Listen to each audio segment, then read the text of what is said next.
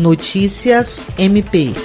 diante do gravíssimo quadro instalado em todo o estado do Acre em razão do crescimento constante de números de pessoas contaminadas e óbitos pela Covid-19, o Ministério Público Federal e o Ministério Público do Acre enviaram recomendação conjunta ao governador Gladson Cameli para que seja prorrogada, mais uma vez, a validade de todas as restrições adotadas em âmbito estadual referentes ao controle da pandemia de Covid-19. A recomendação expedida pelo Procurador Regional dos Direitos do Cidadão, Lucas Costa Almeida, Almeida Dias e pelo promotor de justiça Glaucio Neichiro Moshiro leva em conta as notícias de que o governo do Acre planeja liberar o funcionamento de atividades não essenciais a partir do dia 16 de junho, mesmo com o estado batendo recordes diários seguidos de números de infectados e com média de óbitos de aproximadamente 10 pessoas por dia nas últimas semanas. Caso o governo não informe no prazo de 48 horas como pretende cumprir o que foi recomendado, poderão ser tomadas medidas judiciais,